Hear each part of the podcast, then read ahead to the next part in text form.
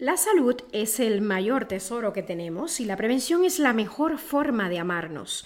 En el quinto capítulo de Guía tu cuerpo hablaremos de una de las epidemias más grandes que hay en el mundo, y es el tabaquismo. Pero ¿por qué el tabaquismo es una epidemia? Bueno, esto nos lo va a explicar la doctora Leinez Amaya, quien es neumóloga intensivista y la presidenta de la práctica médica grupal de neumología del centro médico en el que trabaja. Doctora, comencemos con la primera pregunta. Este tema del tabaquismo nos ha generado muchas reacciones en las redes sociales. ¿Qué contiene el tabaco?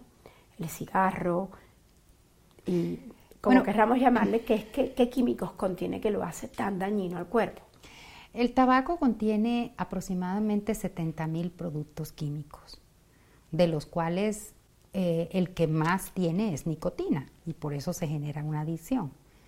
Eh, también tiene hidrocarburos poliaromáticos. De hecho, te voy a comentar algo, hay estudios experimentales en donde se le ha inyectado estos hidrocarburos a ratas y por la vía aérea y se documenta cáncer experimental.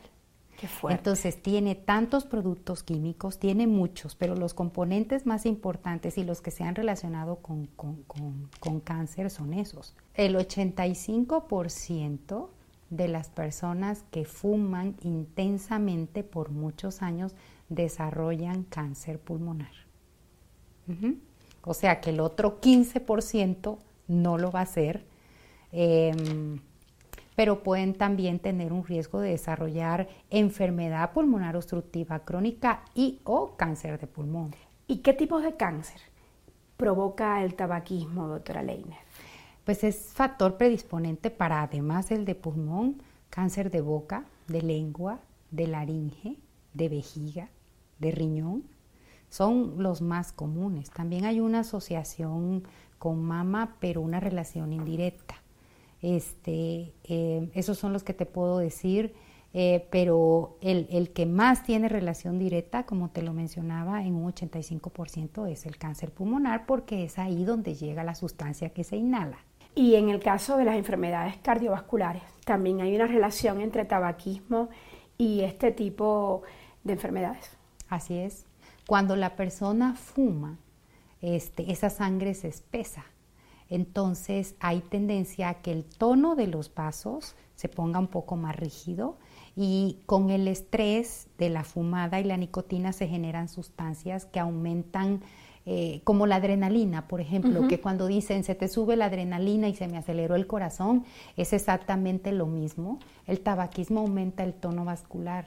Entonces esto predispone a aumento de la presión arterial, predispone a infartos del miocardio, por lo que te decía de que la sangre se pone más viscosa y tiene efectos eh, de riesgo cardiovascular, de isquemia. Provoca el mismo daño a la salud ser fumador activo o pasivo, o sea, los que estamos alrededor de los que fuman constantemente. Está demostrado que existe una población eh, de 15 millones de fumadores. Em, a nivel mundial. A nivel mundial. De los cuales este, hay una gran población que fuma de manera activa. Esos son 6 millones. Un millón fuma de manera pasiva. Y estos se afectan igual que los activos. Y estos se afectan igual que los activos siempre y cuando el fumador pasivo tenga contacto muy directo con la persona que fuma este, porque podemos ser fumadores pasivos en un concierto, podemos ser fumadores pasivos en una iglesia o, en algún lugar donde alguien sea imprudente y fume y no necesariamente vas a tener un problema. Pero sí, los fumadores que conviven de manera intensa con familiares tienen un riesgo también de desarrollar cáncer pulmonar. Doctora Leine, en los últimos años se ha visto un incremento de jóvenes fumadores. ¿El cigarro causa el mismo daño a los jóvenes que a los adultos? Depende, bueno, a los jóvenes están empezando. Entonces, estadísticamente, un adolescente va a fumar menos que una persona adulta. Pero si ese adolescente. Porque además no tienen dinero para comprar el tabaco. Exacto. Pero además, si, si, eso, si esa persona sigue fumando a través de los años y empezó en la adolescencia, va a desarrollar los mismos problemas que un adulto mayor. Eh, inclusive, este, se sabe que estos adolescentes fuman también de manera recreativa. Y en México hay una gran población que está fumando solo ocasionalmente el fumador y socialmente. Exacto, el fumador social. Que esta también, esta estadística también es importante, porque entonces si sumas lo que fuman a través de los años, en un fin de semana pueden consumir una o dos cajetillas al día, fumando un fin de semana, sábado y domingo, y eso más o menos equivale a lo que otra persona que fume cuatro o cinco diarios. Entonces todo esto hay que tenerlo en cuenta como el factor de riesgo que tanto fumas. ¿Y cómo se genera la adicción a la nicotina? Pues mira, la nicotina cuando se inhala tarda 7 segundos en llegar a los alveolos y de los alveolos pasa al torrente sanguíneo y del torrente sanguíneo va al cerebro y se instala en unos receptores que están ahí que se llaman receptores dopaminérgicos, en donde se liberan unas sustancias como adrenalina, catecolaminas y ahí en ese momento oh, se generó la sensación de placer. Y eso es lo que predispone a que la persona vaya a seguir fumando, porque el receptor memoriza la sensación de placer. Es como el caso del chocolate. Es como el caso del chocolate, tal vez el chocolate. Salvando la distancia. Sí, diferente, porque el chocolate libera endorfinas, aunque acá también se libera endorfinas, pero acá estamos hablando de receptores a nivel del sistema nervioso central. Entonces, esos receptores memorizan es esa sensación de placer y luego viene con el tiempo la dependencia psicológica y la avidez por consumir más, es exactamente como una droga y la avidez por querer y querer un cigarrillo más. Entonces, esto es lo que hace, es esa, esa instalación, digámoslo así, de la nicotina en el receptor, lo que hace que lo sense como esa sensación que el cuerpo busca de placer. Entonces empiezas a fumar más y más y más y es cuando se convierte en una adicción inicialmente física y luego dependencia psicológica, porque también quiero tener el cigarrillo en la mano, lo asocio al cafecito con la amiga, lo asocio para ir al baño, me lo han dicho pacientes. Entonces hay unas asociaciones extrañas, pero el punto es que ya se convierte en la necesidad de fumar. ¿Puede producir síndrome de abstinencia al dejar de fumar? Sí, los primeros tres días son críticos y le cuesta trabajo las tres a cuatro semanas.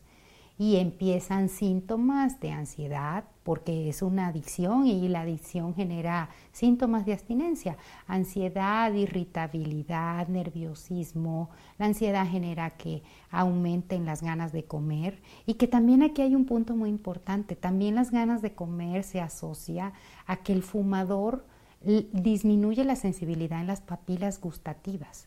Entonces les quita el gusto, les quita el gusto, el cigarrillo les quita el gusto porque daña las papilas gustativas. Y cuando dejan de fumar, esta empieza su proceso de reparación y les dan más ganas de comer y disfrutan más los alimentos. Entonces, si se suma esto a la ansiedad, empiezan a disfrutar sabores que habían perdido y viene la ganancia de peso.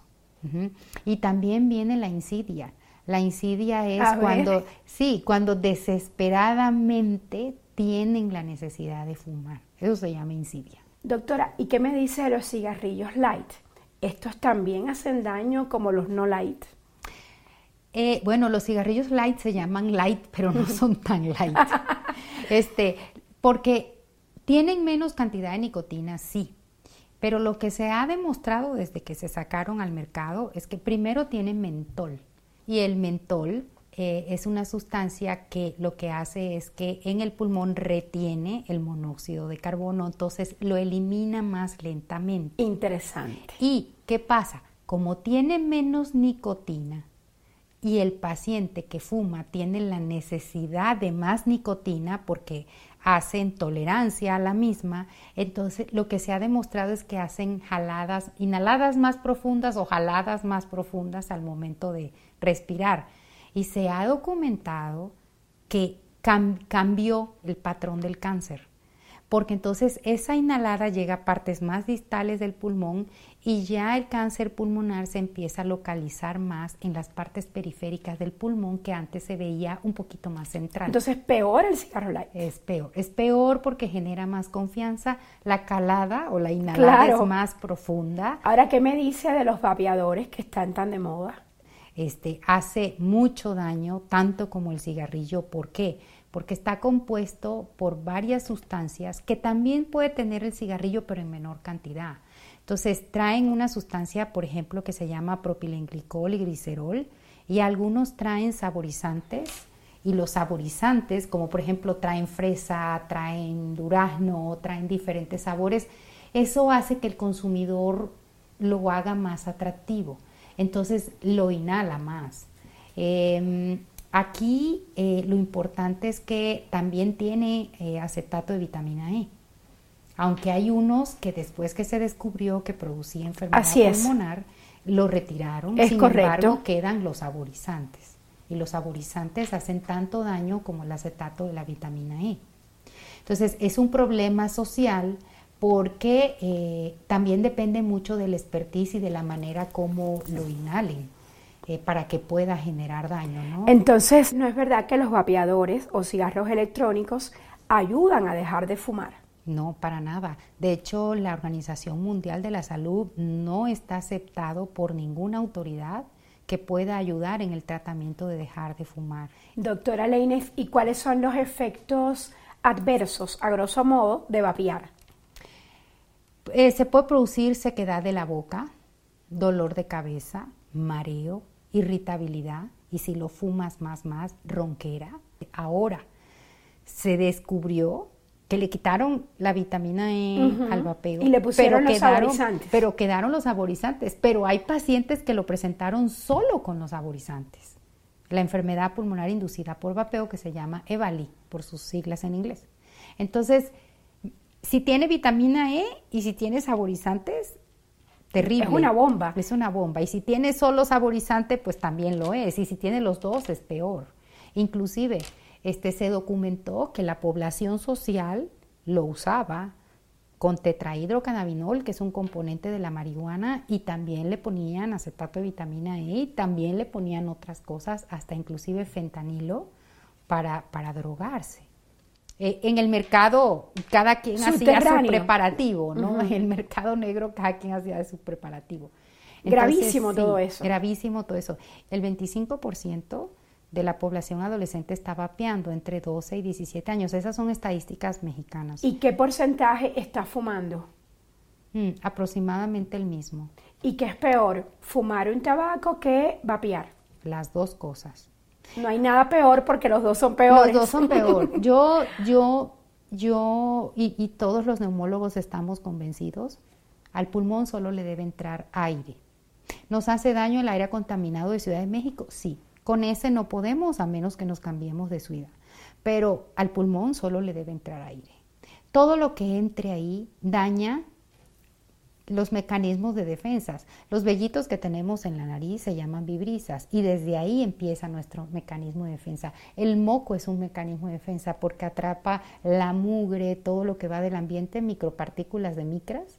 ¿Cómo podemos cuidar? ¿Qué usted nos sugiere para que cuidemos nuestro sistema respiratorio? Bueno, lo más importante es, si sabes que tienes factores de riesgo que te puedan generar enfermedad, adultos mayores, enfermedades crónicas, y vas a estar en lugares eh, masivos de gente, ponte un cubrebocas. Si ves que hay alguien que está enfermo cerca de ti, ponte un cubrebocas. Pero lo más importante es reforzar tu sistema inmune durmiendo bien, hidratándote bien, abrigándote bien, evitar exposiciones a cambios de clima. Y este, una alimentación sana que te refuerce tu sistema inmune. Yo creo que eso es lo más básico. Somos seres humanos y no vamos a evitar que nos enfermemos de ciertos virus. Eso es imposible, Sí, eso no es real. expuestos. Pero si, pero si nos cuidamos un poquito más con todas estas medidas, pues la libramos un poquito más. Quiero que se lleve este dato. El 85% de las personas que fuman desarrollan cáncer pulmonar y el riesgo es también para los fumadores pasivos, que son las personas que conviven de forma habitual con fumadores. Les digo que es así, además, porque conozco muchísimas historias relacionadas con esto, de hecho algunas de índole familiar. Y les recuerdo algo que dijo la doctora Leinez, al pulmón solo debe entrarle aire, aire, nada más que aire. Así que Si fuma, deje de fumar porque nada bueno le aporta a su salud. Soy Aisa García y este es mi consejo. En las redes sociales me encuentra como arroba Telesur o arroba Aisa Entrevista. Y a la doctora Leinef Amaya la encuentra como arroba doctora, o sea, DRA-Leinef, terminado en TH. Esto fue Guía tu Cuerpo, un podcast de Telesur TV. Yo me despido, cuídese mucho y ámese más. Chao.